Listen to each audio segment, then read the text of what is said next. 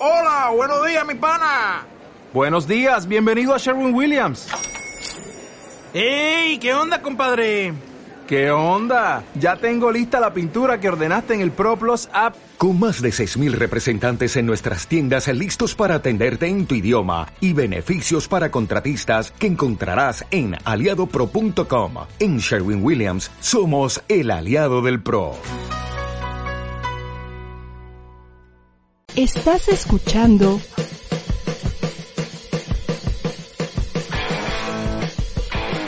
ADR Networks. Seguimos activando tus sentidos.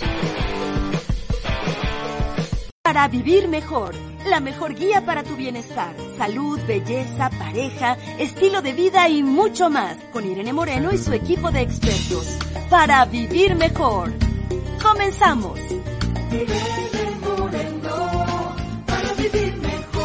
Hola, ¿cómo están? Bienvenidas, bienvenidos, bienvenides, todas, todos, todes y todititos. es que ahora nos llevamos mucho tiempo en incluir a todo el mundo en nuestra, en nuestra conversación y en nuestro saludo. Pero bueno, es un placer saludarles después de este largo, muy, muy largo fin de semana, puente, por nuestras festividades conmemorativas de los días de muertos, de todos los santos, de las almas que regresan a sus casas en busca de ese cobijo, en busca de ese alimento, de ese apapacho y por supuesto en busca de ser recordados y seguir formando parte de una u otra manera de esa familia que los ha estado esperando. Y bueno, para mí es un gran placer saludar para empezar en nuestro programa a pues la experta en todos estos temas de nuestras tradiciones, de la mexicanidad, de las fiestas, de las flores, de los mercados, Yulén Ladrón de Guevara, periodista, amiga querida. Gracias por estar aquí. Muy buenas tardes. Hola Irene, ¿cómo estás? Muy buenas tardes. Pues yo muy contenta, pero todavía adecuándome al horario de verano, nunca me había pasado.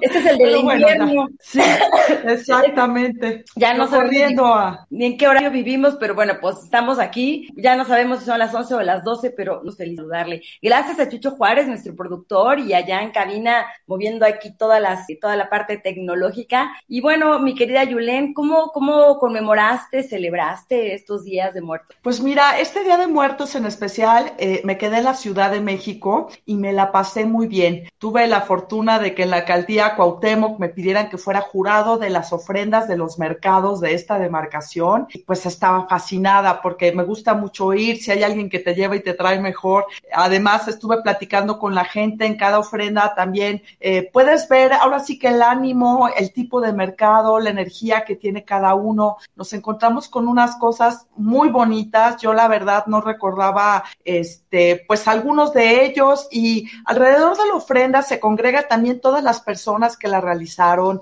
Eh, pues este año ha sido muy triste para todo el mundo, literal, por el tema del COVID y tenemos algunos muertitos este, en nuestras ofrendas y sus fotos que desde mi perspectiva son muertos prematuros porque muchos de ellos ni siquiera debieron fallecer como las personas que lo hicieron desafortunadamente esperando sus medicamentos contra el cáncer, esperando operaciones que nunca llegaron, este, pues mal diagnosticados. Y pues todas estas cosas duelen tanto como pocos momentos en la vida que recuerdo de forma, digamos, comunitaria. Entonces, de alguna manera, eso es un alivio. Y pues las ofrendas también sirven para hacer catarsis, para platicar con las personas, pues que ya no están, pero que te ilusiona que vengan a tu casa, creas o no en eso. De todas maneras, como que te queda la duda, porque a pesar de que consideres que pues es solamente una tradición y esas cosas pues son parte de la imaginación, pues como que sí lo vas sintiendo.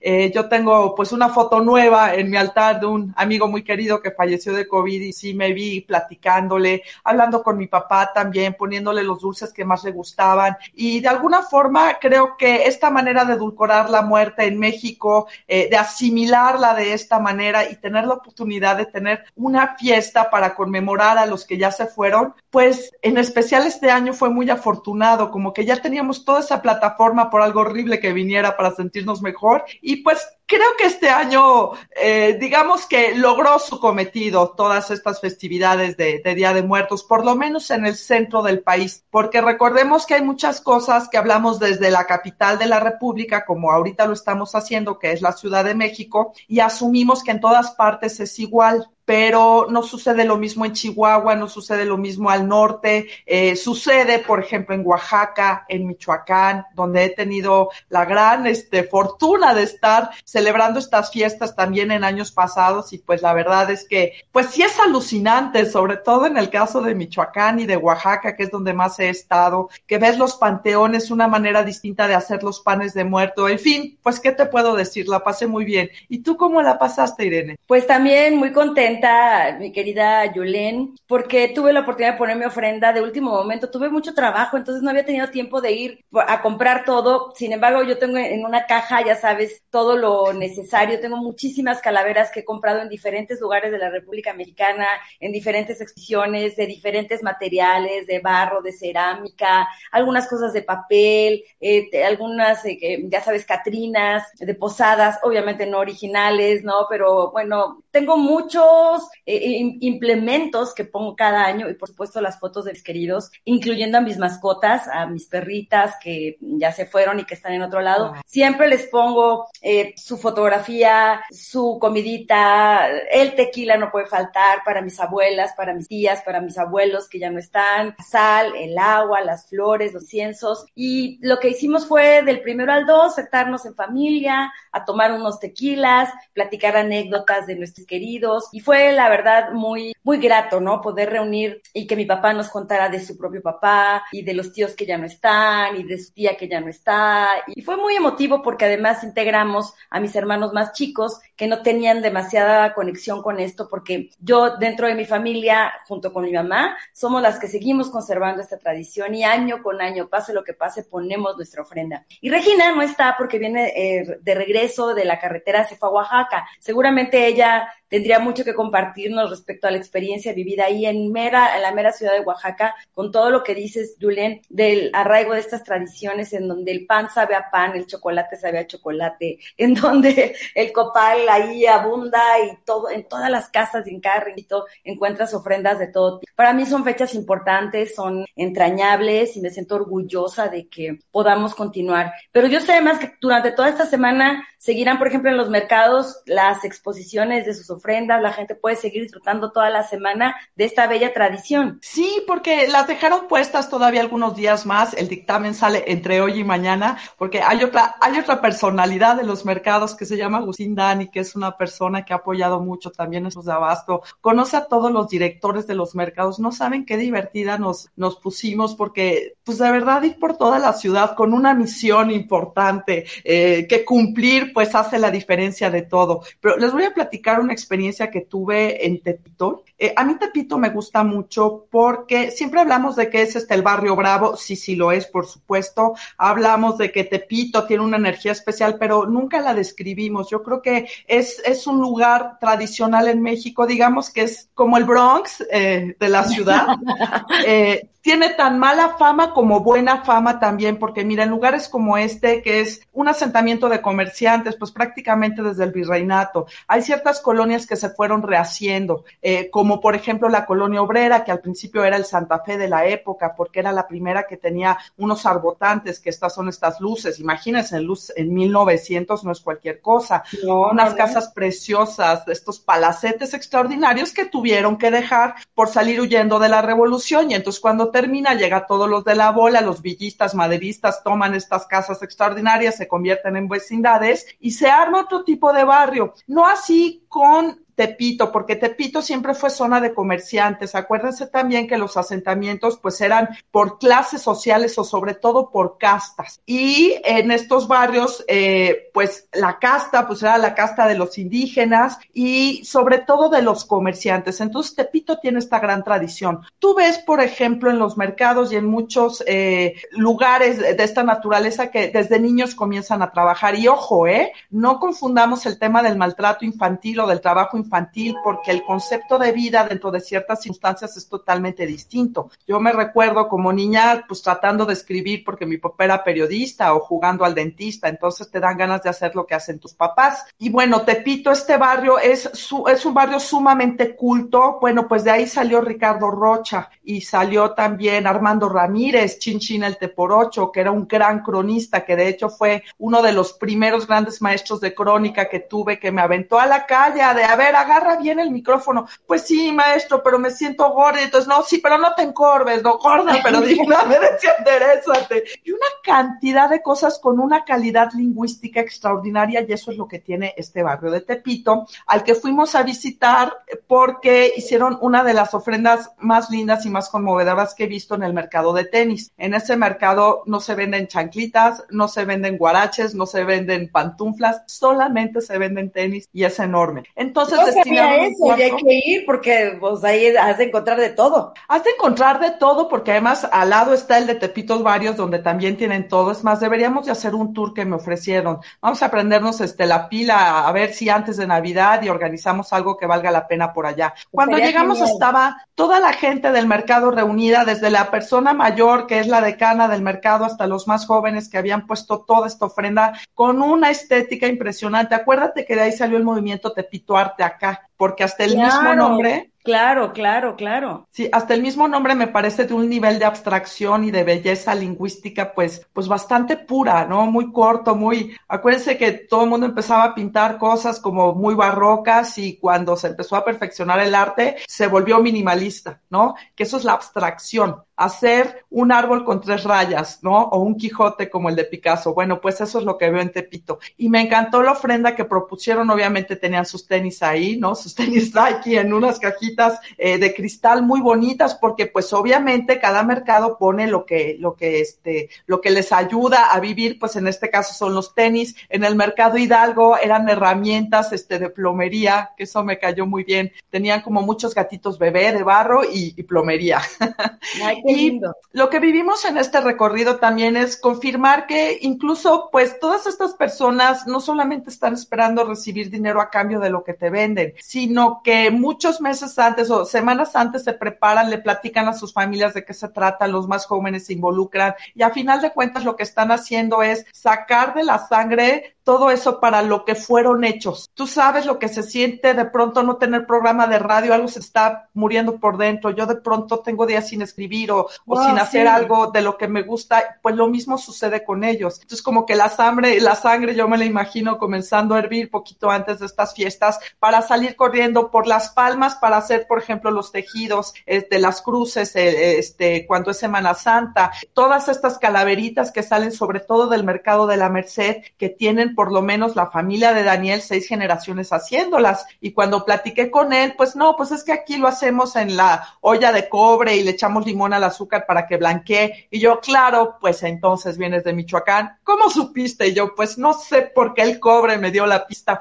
pero así, porque la Ciudad de México en realidad, pues es como el crisol de todos los estados de este país, ¿no? El ser chilango que de pronto me dicen, ay, no digas chilanga porque es un insulto. Ay, pues yo soy Oye, ¿por qué yo me siento muy feliz de ser chilanga. No sé de dónde de repente esas susceptibilidades que no vienen al caso, cuando en realidad hasta hay una revista chilango y cuando ser chilango es algo que nos da mucho orgullo porque además, pues yo nací en la Ciudad de México, nunca he vivido en ninguna otra ciudad, mi querida Yulén, y amo mi ciudad con toda y sus contrastes, dificultades. Yo me siento orgullosamente chilanga. Yo también y me encanta el sistema chilango que tenemos. Además, chilango es conche. ¿Te acuerdas de esta canción de Café Tacuba? Sí, andando de chapirete de, no sé qué. Chilango, sí. chano chino, no sé qué, ¿no? Sí, y todo con Che, a mí me fascina, pues así soy yo, porque más de Chihuahua, pues la Che, pues se me da. Pero eso es lo que tenemos en todos los barrios de esta ciudad y pues también de este país. Eh, pues ya me imagino lo que dirá Regina, pero pues acabamos de terminar esta temporada. Yo ayer, la verdad, sí lo cerré con broche de oro. Me fui muy ingenuamente al Panteón de Dolores a tomar fotos pensando que hacia el atardecer se verían lindas las velitas y ya habían cerrado, pero por la parte de la rotonda de, de la rotonda de las personas ilustres estaba abierto porque iban a hacer la proyección de Nosferatu el vampiro con un pianista en vivo tocando. Ay, bueno, no, no, qué maravilla. Yo tenía de lado la tumba de Siqueiros, que es una de sus cosas, esas grandilocuentes como lo era él, una belleza iluminada, se imagínale el privilegio de estar en esa rotonda en medio de todo eso, pues que compartiendo con Amado Nervo, este, eso sí, la tumba de Rosario Castellanos está justo al lado de la de Siqueiros y ya se le cayeron el 70% de las letras. Ojo, hay luego escribo un tuit a la alcaldía para que a la maestra Castellanos le completen su tumba, no puede ser,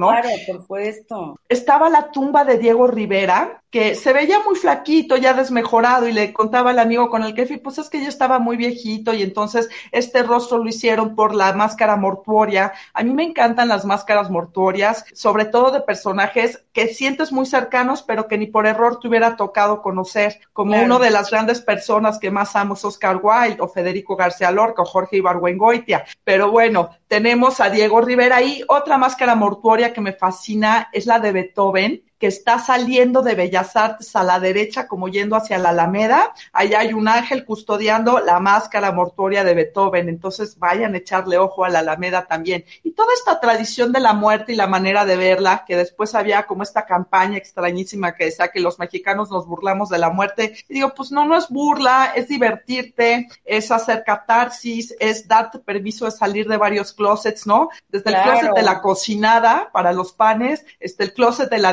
diamantina de la disfrazada. A mí, por ejemplo, que me dicen, no, pues es que como México no hay dos y cómo es posible que el Halloween, oye, pero si nos encanta que los norteamericanos estén allá comprando calaveritas, hicieron coco, nos trajeron oye, aparte fíjate que mi hija está viviendo en San Diego y me presumió su ofrenda porque venden muchísimas cosas y muchos mexicanos, pero también norteamericanos, ponen y compran calaveritas y papel este picado. Hay todo para poner ofrendas en Estados Unidos. Porque además les gusta mucho la tradición, les parece muy, eh, pues sí, extraña, diferente, pero mucha gente le está adoptando en otros lugares. Entonces debemos sentirnos contentas. Yo el 31 me fui a, a pasarla con unas amigas y nos disfrazamos de brujas. Ah, pues además eres bruja, ¿no? Yo, yo también luego me siento como bruja. no necesito disfraz porque pues la bruja ya lo tengo, pero puse mi sombrero de bruja, me vestí de negro y, y nos divertimos porque bueno, pues ¿por qué no también disfrutar de lo que otros países nos regalan que puede ser interesante, divertido, apasionante? También nos diversifica como, como cultura, como seres humanos. Claro, y además decían, ay, es Halloween, ¿por qué salen de sexys y por qué no? Mira, yo me debo un, un disfraz que me muero de ganas de hacer, porque una de las iconografías católicas que más me gustan visualmente son las ánimas del purgatorio. Estas chavas que están en medio de las llamas, no sé, levantando los brazos con unos brazaletes increíbles, todas despeinadas y llenas de ceniza. Digo, bueno, pues eso es sexy. Entonces el año entrante me voy a hacer mi disfraz de ánima del purgatorio con un vestido, ya sabes, de terciopelo strapless tipo Jessica Rabbit y pues ya veré cómo le pongo las llamas y todo esto, pero pues dan ganas de disfrazarte, de, de verte de otra manera de tener este pretexto. Y luego también ves a las mamás indignadas, muchas me tocaron, que los niños se quieren disfrazar y yo, ¿por qué no? ¿Y cómo van a creer esas cosas? Y yo, eh, eh, eh, ahora sí que en mi fuero interno diciendo, bueno, te burlas de Santa Claus, este, pero, pero crees que vienen las ánimas y peor aún, crees en ciertas deidades extrañas con las cuales yo no comulgo y te quejas de lo demás, ¿no? Y por otra parte, otra cosa que también me gusta platicar porque pues veo como con un poco de desconfianza es que queremos meterle a fuerza a la cabeza de los jóvenes, incluso los jóvenes artesanos que están renegando del tipo de trabajo que hacen sus papás, que repito, más que un oficio es una entrega a una tradición este familiar, los regañan mucho, Irene, somos muy regañonos. ¿Cómo es posible que no veas tus tradiciones? Y, yo, pues, ¿quién va a querer agarrar algo que le das a gritos? Eh, ¿Por qué vamos a querer aprender de alguien que lo único que nos dice es que nuestros tradiciones, pero no nos explica ni nos demuestra por qué. Entonces yo sí le digo a los papás, agarren a sus hijos de la mano, llévenselo a los panteones, llévenselo a los mercados. Si quieren su disfraz de Batman, pónganle su disfraz. ¿Cuál es el problema? Y yo creo que todas estas enseñanzas que hemos tenido este año, de estar tan separados y que finalmente podemos estar juntos en una fiesta como de Halloween o alrededor de una ofrenda de muertos, pues para pasárnoslas bien. Sobre todo porque pues desde el 15 de septiembre comenzó el banderazo de, de salida de casi que de Guadalajara Guadalupe Reyes, pero, pero yo me, yo ya siento que es Navidad desde el 15 de septiembre y traemos cargando la fiesta y está por venir pues todavía la Navidad. Oye, bueno, llega primero la, la, el 12 de diciembre, tan importante. Ah, es verdad. La Virgen de Guadalupe, que ahí es, ¿no? Digamos, era el arranque oficial. Ahorita, bueno, pues todas las fiestas de septiembre, ahora las conmemoraciones de días de muertos. Y, nada más como, como un pequeño paréntesis, ¿sabes de que sí me di cuenta hablando de, de esto de las tradiciones? Mucha gente vestida de Catrina. O sea, se, se recupera y se venden ahora en los lugares, pues todo para ponerte la, el maquillaje de Catrina Y las piedritas para, ah, pero en todos lados, ¿eh? La Catrina ya se volvió oficialmente también uno de los trajes conmemorativos del Halloween y de los días de muerte. Interesante. Sí, porque además es tan elaborada que tienes ganas de ser la mejor Catrina de la cuadra o la mejor Catrina de la fiesta. Y entonces yo sí me compré mis guantes largos hasta el codo, este, como de red, de Catrina, y, y pues aquí en el mercado te maquillaban muy bonito, en todos los mercados te maquillaban de Catrina. Habían colas, Irene. A mí me pareció muy conmovedor este año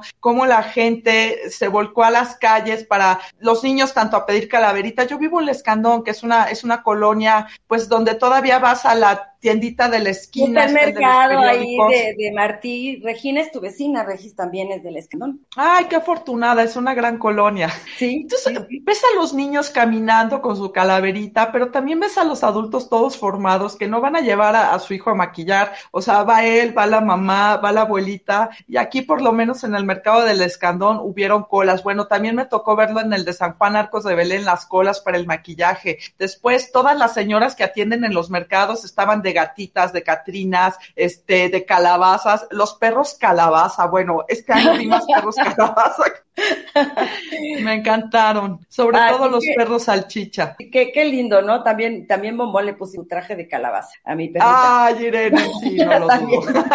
subimos ayer las fotos con su traje de calabaza. Y bueno, mi querida Yulen, ¿qué, qué viene? Porque bueno, pues ya se nos va a ir rapidísimo noviembre, cerrando celebraciones que todavía esta semana pueden ir a ver algunas de las ofrendas, pero bueno, pues ya viene diciembre, nos estamos preparando para nuestras fiestas navideñas, nuestras flores, bueno, que vienen las secciones también de las, de las eh, flores de Nochebuena y todo esto que es tan mexicano. Sí, fíjate que en las chinampas de Xochimilco ya comenzaron desde junio la siembra de la Nochebuena porque tiene varias etapas y una de ellas ya está por venir porque es el momento donde las tienen que cubrir todas para que no les entre luz porque si no, no tiñen. Entonces, si tú no tienes tu invernadero, han visto algunos, pues la carretera de Cuernavaca, Morelos, aquí en Xochimilco, que están todas cubiertas de plástico negro. Sí, sí, es, sí, sí, es para que pinte de rojo, porque si no, no pinta. Ah, no tenía yo la menor idea. ¿Sí? O sea, no, no, no naturalmente se, se tiñen, sino No. es por la oscuridad que puede entrar el, el color. Así es. Y bueno, hay muchos tipos de Nochebuena. Yo les recomiendo mucho que los que están en la Ciudad de México vayan al Palacio de la Flor, que está en el Deportivo de Xochimilco, y en los invernaderos de Cuemanco, que es de donde sale todo esto para los demás mercados. Bueno, el mercado de Jamaica también. Y eh, la flor de Nochebuena es casi el pistilo amarillo y todo lo demás son las hojas que se llaman poinsettia, por un embajador muy vivo que en una feria de San Francisco de 1930 y cacho ahí en, este, en Estados Unidos, ahorita tenemos la de Dubái en ese momento, me parece que fue la de San Francisco, lo llevaron unos mexicanos, la vio y le fascinó y entonces como los americanos son los reyes del copyright, pues ganó primero que nadie para ponerle poinsettia a la Nochebuena y ahora tenemos una variedad impresionante. A mí de las que más me gustan son unas rarísimas que son como que se llama Nochebuena reilete. Hay Nochebuena de arbusto y de árbol. Hay unas anaranjadas tenue, hay unas rosa mexicano, hay otras blancas, otras color bugambilia, unas jaspeadas y hay de todo. Entonces la romería en los mercados es esta vendimia especial de las eh, cosas para los festejos que hacen alrededor y en el mercado de Jamaica y en casi todos comienza más o menos 15 días antes. Y yo les recomiendo que vayan a verlas porque pues te dicen, oye, tráeme una nochebuena y pues ¿cuál? ¿No? O sea, roja, amarilla, morada y cada año sacan una especial porque también les, les gusta jugar con la genética de las plantas, a ver qué va saliendo. Entonces yo estoy esperando cuál va a ser la nochebuena, este, modelo 2021. Wow. de la Navidad mexicana porque son muy interesantes. Y la gente de la Chinampa en Xochimilco, pues uno de mis grandes amigos, Arturo, que justamente tiene, tiene estos sembradíos de Nochebuena y es presidente del Palacio de la Flor. Pero también vienen todos los dulces y todo lo que se come en los mercados. Miren, estuve tanto en la central de Abasto como ayer en el mercado, ay, que es una belleza, el 2 de abril, está atrás del Teatro Blanquita y son muy buenos cocineros. Eh, entonces, una de las las señoras, pues que tiene 80 años, que me dice que ella tomó ese local de su mamá, vayan haciendo cuentas, este mercado es de 1902 y es una estación de tren francés que fue diseñada y realizada en los talleres de Gustavo Eiffel, Eiffel el de la Torre Eiffel, y la trajeron cuando trajeron también el Chopo, exacto, en la Expo de París, esta tan famosa. Y entonces estas señoras tienen recetas de verdad, cuando digo 150 años, pues es la abuelita de una señora de 80 años, y ahí tenemos todos los dulces tradicionales, todos los romeritos que vienen del Distrito Federal en Tláhuac hay muy buen romero, el maíz también de Tláhuac y de Azcapotzalco, que es de los mejores que hay, hay cocineras increíbles. La mayoría de las cocineras tradicionales de la Ciudad de México, ahora que andan tan de moda, están en los mercados. Entonces, si tú no quieres cocinar, pero quieres una receta de 150 años de antigüedad ejecutada durante 70 años, por lo menos, por alguien como la señora de ayer, pues vayan a los mercados, vayan informándose con los mejores moles también de toda esta zona de la Ciudad de México. De claro. San Pedro Atopan, por el caso poblano. La otra es, hay, hay una crisis horrible de contenedores en el mundo, así que todas las cosas chinas se van a tardar en venir y van a ser más caras. Así que vayan previendo de una vez de irse a los mercados. Miren, está el mercado Juárez de la zona rosa y el mercado de San Juan Curiosidades, que está junto a la XCW frente a una tienda de licores en el ayuntamiento Claro. Oye, Ahí tienen unas nuestras esferas, todo para ir realmente eh, poniendo ya listo todos los implementos para organizar nuestra decoración navideña y que ahora sí sea 100% cicana. Mi querida los regalos, la plantería, perdón. Bueno, hay tanto que decir que siempre nos falta tiempo. De de que termine el mes, tenemos que platicar contigo porque podemos ya empezar a, luego queremos regalar cosas, podemos regalar, decías que hay joyería mexicana increíble a precios super accesibles. Entonces, para ir preparándonos para los regalos navideños muy mexicanos. Yulene estará con nosotros antes de que terminemos el mes de noviembre y que terminemos también este programa del aire, que cerraremos el mes de noviembre. Quiero decirles que, bueno, pues para vivir mejor ha llegado ya a su fin en este mes de noviembre, pero siguen sorpresas y seguiremos nosotros, por supuesto, sorprendiéndoles con mucha información y con mucho contenido. Y Yulen, a donde quiera que vayamos, siempre estará con nosotras si tú nos lo permites. Encantada, Irene. Ahora sí que tú y, y este, tu hija son parte de mi familia. Ahora sí que a donde vayas voy. Te felicito mucho, es un gran programa, eres una persona extraordinaria y siempre hay que escuchar a gente como tú que vale la pena todo lo que dice porque lo hace con tanto amor y con tanto respeto a todas las personas que lo estamos escuchando, que pues es, es un gusto, es un placer y es un privilegio formar parte del equipo de personas que siempre colaboramos. Gracias, mi querida Yulen. Pues que tengas una gran tarde. Mi tema siguiente es sobre la relevancia de las deidades femeninas en las diferentes reuniones y en las diferentes tradiciones, que tenemos muchas. Bueno, pues una deidad femenina, aunque se me venga el mundo encima, pues es la Virgen de Guadalupe, indiscutiblemente. Y de esto, imagínate. ella es que es Tonantzin, el día de la Candelaria, rápidamente, siempre digo que si la consagración, que la sangre de Cristo es el vino y la, oblea es su cuerpo, si tú pones a Tonantzin, que es el día de la Candelaria, que es la cosecha, donde también es una advocación de la Virgen de Guadalupe, y el día de la Virgen comienza con un ciclo de siembra del maíz, pues ahora sí que eh, la, la, sangre de la Virgen de Guadalupe, pues vendría siendo la tole, porque es el maíz, y el tamal vendría siendo como la oblea, porque también esa consagración femenina se ve en la cocina y en todos estos elementos prehispánicos que tienen tanto que ver con el maíz y con estas deidades femeninas que siempre nos acompañan, aunque no lo sepamos. Ay, Julián, qué lindo y muchas gracias. Te quiero, te abrazo. Vamos a ir a un breve corte. Vamos a aprovechar al máximo este mes de noviembre para cerrar con todo nuestro programa para vivir mejor. Y bueno, no se vayan porque regresamos con Alejandro Maza, con quien platicaremos realmente de las deidades. No se vayan. Estás escuchando Para Vivir Mejor, la mejor guía para tu bienestar. Regresamos.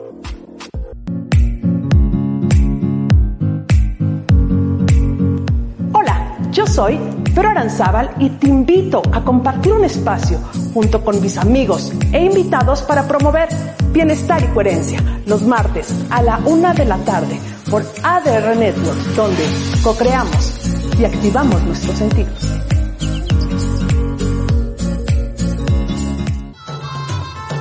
¿Qué onda amigos? ¿Cómo están? Yo soy Ruth Isla. Y yo soy Fanny Pip. Y tenemos algo que contarles. Y es que nos estamos renovando con nueva imagen. Muchas sorpresas. Nuevos invitados. Y más secciones. No olviden que tenemos una cita todos los jueves a partir de las 6 de la tarde. Aquí en Tu Viral por ADR Networks. Estás en Para Vivir Mejor, la mejor guía para tu bienestar, con Irene Moreno. Continuamos.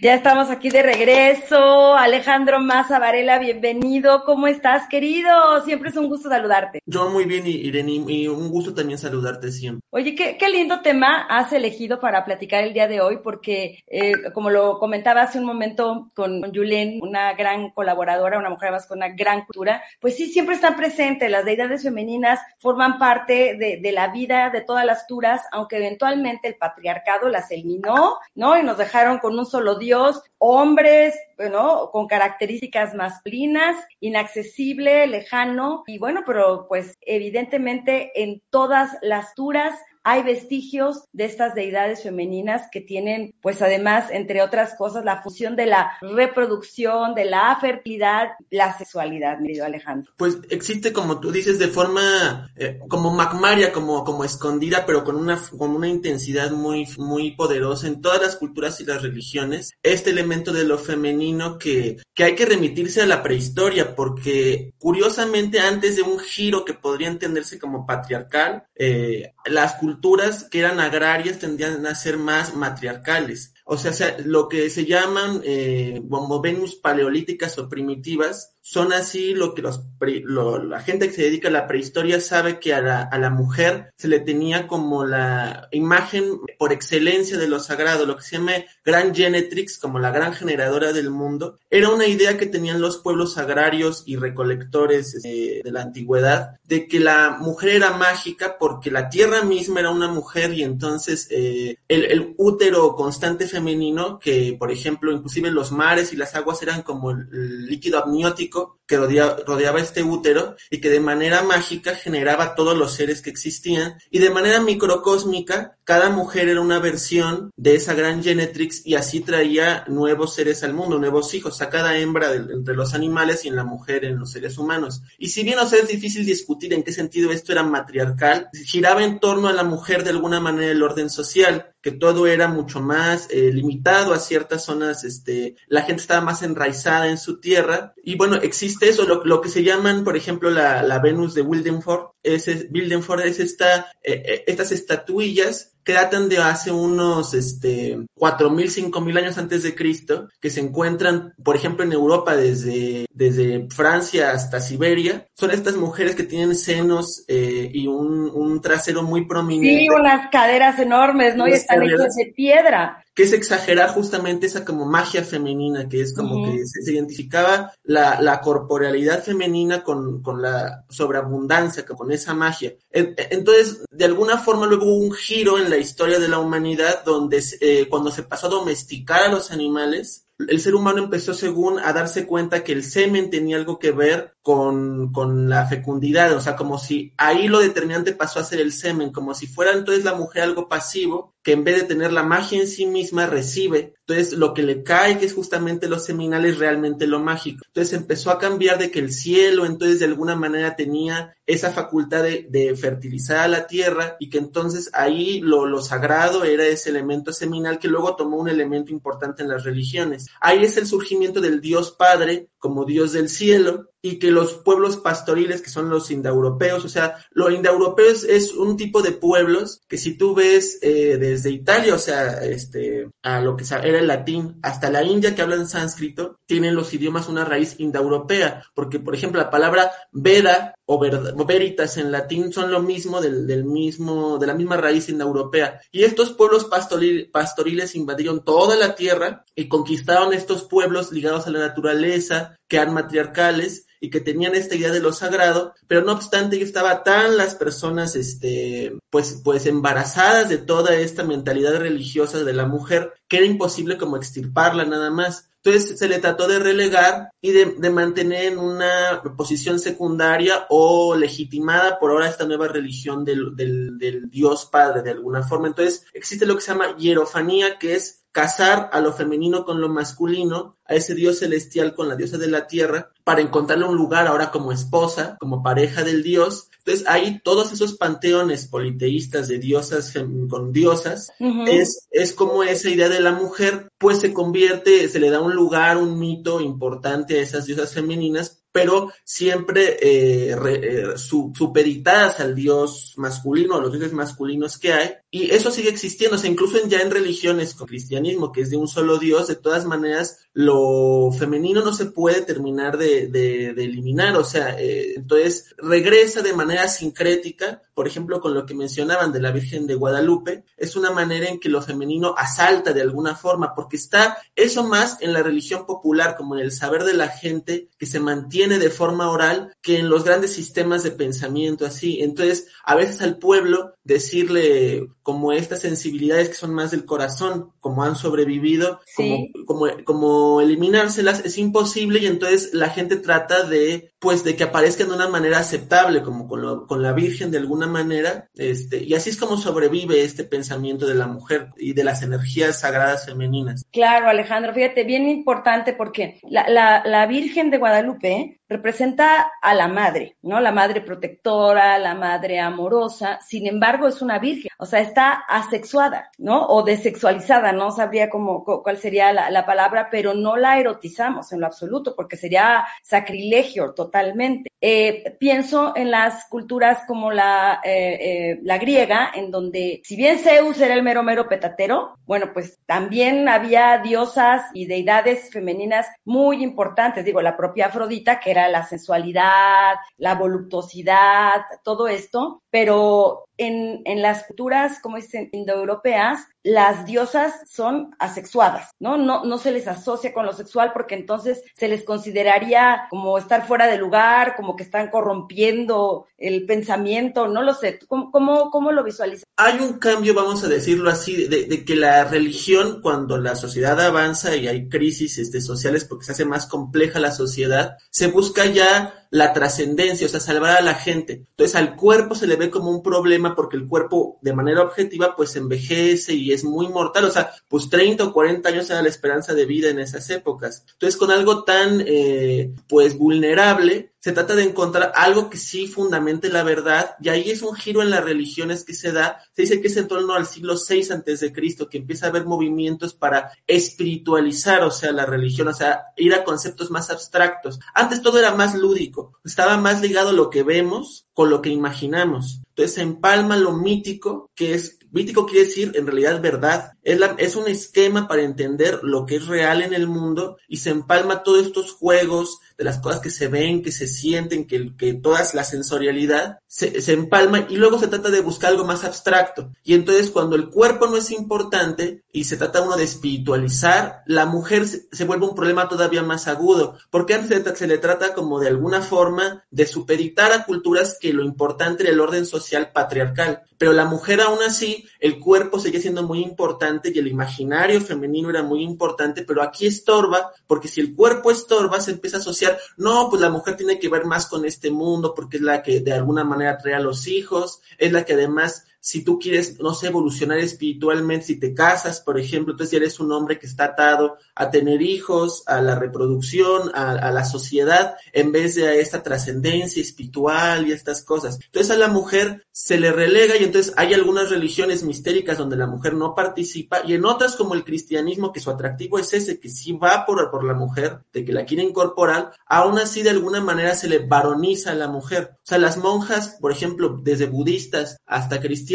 es asexualizarlas, que es una forma de varonizarlas, o sea, de decir lo que es realmente femenino, que es este, para el mundo, o sea, como se pensaba, es atar a que el mundo se reproduzca, que se traigan hijos, o al placer sexual, esas dos cosas, o sea, lo reproductivo y lo placentero, lo erótico, eliminarlo y hacerle una especie de, de varón en el alma. Y que sí, qué interesante esto, Alex, no, no lo había yo considerado así, pero ahora que lo dices, efectivamente, ¿no? Las monjas de cualquiera de estas eh, religiones se les corta el pelo, por ejemplo, ¿no? Chiquitito, como, como lo, lo, digamos, culturalmente representaría más al varón, porque algo que representa también parte del atractivo femenino es el pelo largo, ¿no? Sin maquillaje, sin joyerías, sin uñas largas, tipo de, de digamos, de, de, de, vestimenta que muestre su cuerpo, ¿no? Que muestre eh, senos o que muestre esto que podría considerarse lujurioso, ¿no? En algún momento, o que es la fuente del pecado, porque muchos hombres incluso justificaban o siguen justificando ¿eh? a la fecha este deseo sexual exacerbado, esta imposibilidad de contener el deseo por la mujer, porque ella provoca, porque de manera natural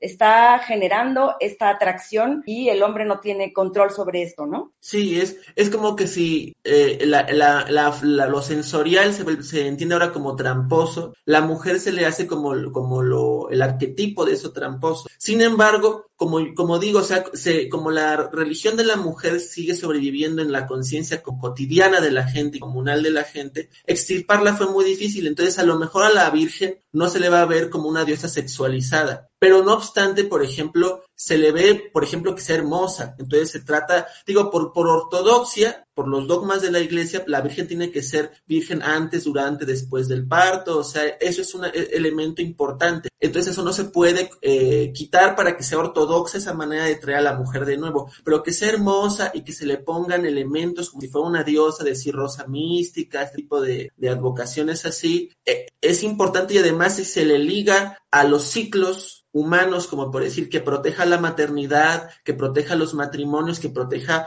la agricultura, que proteja muchas cosas, es el, el, factor ahí de que la diosa se vuelve a relacionar con lo cíclico, con la puerta del útero, que es entrar de la nada al ser y luego del ser otra vez a la nada y estas cosas. Es el paso, por ejemplo, en estos mismos pueblos paleolíticos, a los muertos se les enterraba como si fueran fetos en posiciones, en esta posición fetal, porque es como regresar al útero de la tierra. Entonces, antes inclusive de que se, crea, se creyera en la reencarnación espiritual, la reencarnación mágica era como que las energías del mundo se vuelven a recontener en este útero sagrado, entonces hay que volver a depositarlas para que todo cíclicamente regrese. Y eso existe en la conciencia eh, de, aún en estas religiones que son más espiritualistas como el cristianismo, eh, eh, eh y, caben en esta manera en que se le encuentra a la diosa un lugar, que es difícil porque si hablamos de un solo dios, pues es complicado, pero sí se le encuentra, o sea, se le busca ahí este, cómo, cómo posicionar a la mujer. Actualmente, Alejandro, con todos estos movimientos feministas, pues también se ha criticado muchísimo a la propia religión católica la imposibilidad de que una mujer sea ministra de la iglesia, ¿no? Y que llegue a ser incluso la mujer una papa, en fin, hay todo este mito también alrededor de, de alguna vez alguna mujer pudo verse una papa. Eh, ¿cómo, cómo es, ¿Cuál es tu percepción, a partir de todo lo que tú sabes y estudias, del papel de la mujer en las religiones? Pues mira, es que si uno se retrotrae, el cristianismo trajo muchos avances para la mujer. Por ejemplo, si uno lo ve en los cultos que había, que eran de ofrecer salvación, por ejemplo, los cultos a Mitra eran solo para varones, y la mujer no se le consideraba para nada que entrara. Un atractivo que tuvo es que podía ser mujer de cualquier clase social y no importa lo que hayas hecho antes en tu vida, si hubiera sido prostituta, si hubiera sido este eh, una viuda con problemas económicos, no había ningún problema para que entraras. Y por ejemplo, había lo que hoy todavía existe en China y en la India, que era esos eh, asesinar a niñas recién nacidas porque no se quería hacerse cargo por lo que representaba, o sea, un, un dote de una mujer y esto. Existía en el mundo mediterráneo Mediterráneo, en el Imperio Romano en algunas partes, y el cristianismo lo terminó de prohibir, o sea, de tratar de erradicar todo eso de manera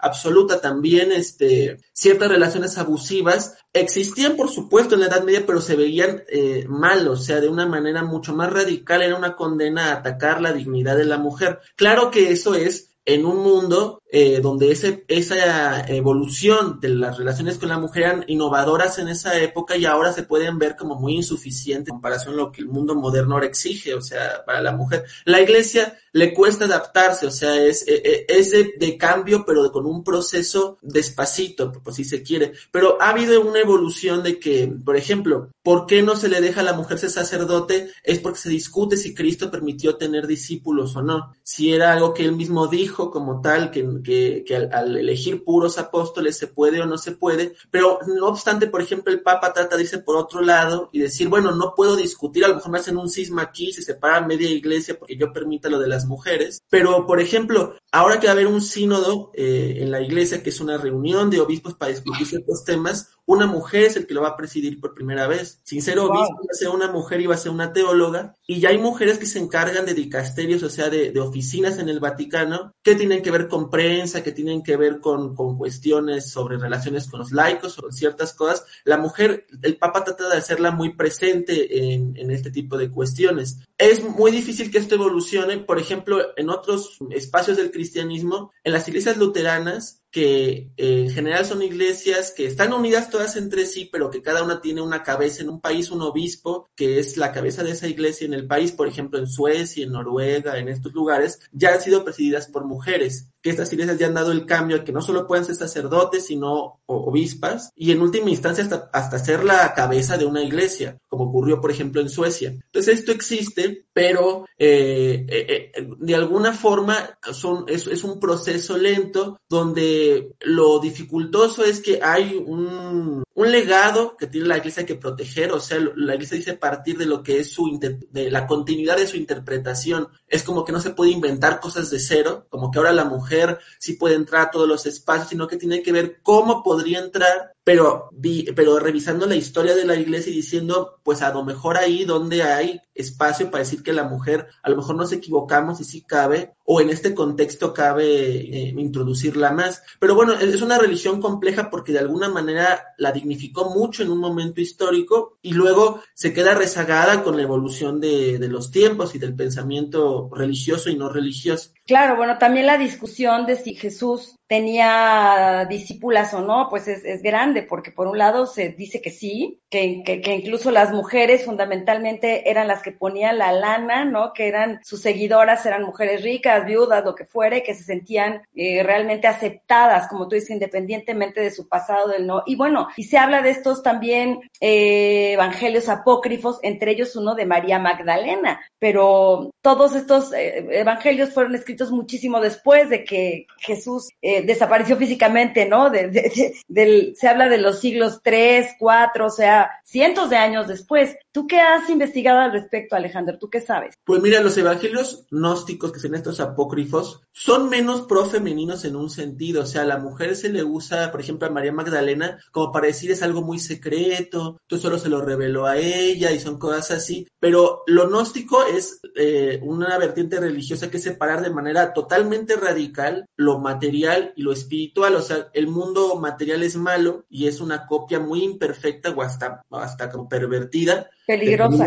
Peligrosa del mundo espiritual puro que siempre ha existido. Entonces, aquí la evolución es asexual, o sea, sí es una trascendencia de algo que no tiene que ver con el cuerpo sexualizado, sino que es trascender. Entonces, la mujer está ahí varonizada también en la mentalidad. En los evangelios sinópticos, como no es tan radical la separación cuerpo, eh, este, espíritu, se trata de dignificar a la mujer más en sentido moral, como diciendo, ha sido como muy duro, este, a lo mejor una interpretación del judaísmo, y Cristo, sin romper con el judaísmo en esos evangelios este, sinópticos, lo que se ve es que quiere hacer más valer las intenciones, como la buena fe de la gente y el quererse acercar. Entonces, de alguna manera también se nota que la mujer, al ser el centro del hogar y que transmite la fe de forma oral, la dignifica mucho como una, como una fuente de la espiritualidad judía que tiene que tomarse más en cuenta que una autoridad como muy alejada del pueblo. Y entonces así es como lo dignifica. La manera en que se convirtió a los primeros cristianos fue llegando a casas, a las casas, hablando con las señoras y diciéndole, oye, mira, y a lo mejor la señora convertía a su esposo, a sus hijos, a, un primo, alguna cosa así, y las celebraciones se hacían en un hogar en torno a una mesa que la mujer de alguna manera dirigía. Lo que se ve en otros textos del Nuevo Testamento es que, por ejemplo, Pablo de Tarso, que es el que más textos tiene en el Nuevo Testamento y que de alguna manera se cree que es el que hace la doctrina primera así sobre, sobre Jesús, sobre creer en Jesús, eh, habla de diaconisas, de mujeres que hacen labores que diácono es servir, que es, que es como las primeras en la iglesia de hacer un poco de profetizas, de hacer ciertas curaciones, de predicar, de hacer labores, labores evangélicas. Y entonces, pues sí, las mujeres ahí se nota que tenían un papel en la comunidad cristiana, lo que la iglesia discute es eh, eran diaconisas como lo entendemos nosotros, como un estadio previo al sacerdocio, o sea, como que ya es un sacerdocio que va a evolucionar hasta hacerte luego presbítero, que ser propiamente sacerdote, y luego obispo, o era una cosa de honor como a mujeres que hacían labores muy encomiables, pero no es lo mismo. Yo creo honestamente que no estaba definido nada de eso en esa época y que era lo mismo en sentido de que hacían labores espirituales, o sea, como lo que se entiende en sentido genérico de ser sacerdote. Eh,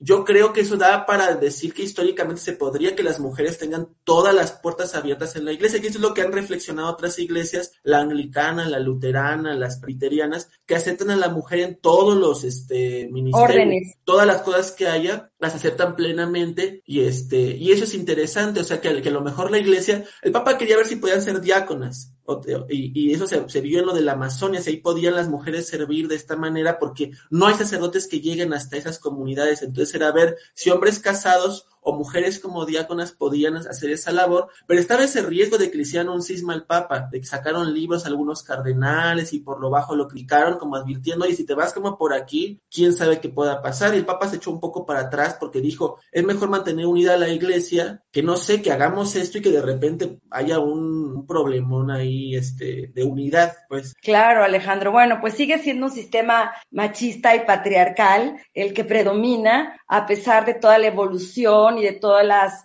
eh, pues lugares que hemos como género ido ocupando las mujeres, pero bueno, todavía eh, hay mucho que hacer y mucho que decir y leer y saber. ¿Qué libro nos recomiendas? Porque ya nos tenemos que ir sobre estos temas, algo que nos dejes de tarea. Pues yo les recomendaría, hay, hay un libro que es sobre la mística de la India. No hemos hablado poco de la India, pero es la mística de, del hinduismo propiamente, que es de Das Gupta, este, que es de editorial Herder. Este libro, este, me parece que es muy interesante porque a través del hinduismo te permite ver esto, que es del paso de esos cultos matriarcales al, que tiene que ver con el tantra y esto, a luego los cultos védicos que ya el dios celestial impone más, hasta cómo la mujer luego reaparece en muchas cosas. Creo que es una buena manera como de ver, eh, creo que la India es una, una, forma muy buena como de ver esta evolución, porque existe en esa idea del yoni, que es este, la adoración de los úteros. En, sí, el, yoni, el lingam, Shiva y Shakti, siempre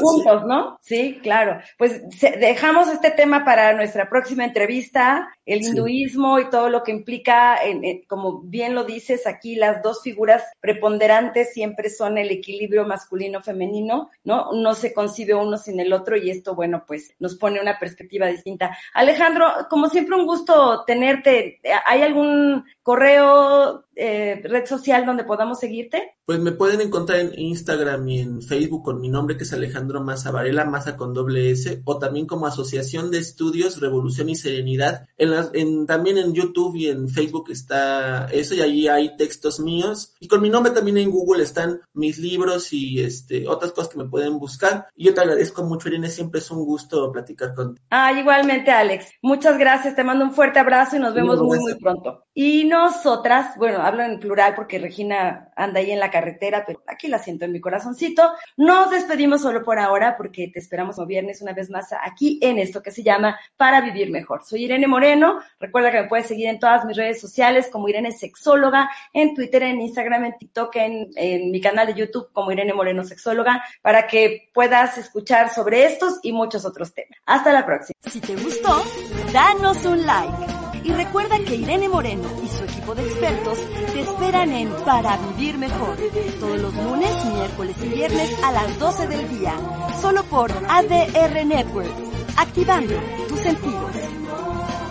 Para vivir mejor. Estás escuchando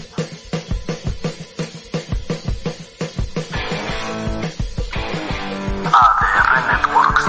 Seguimos activando tus sentidos. Estás escuchando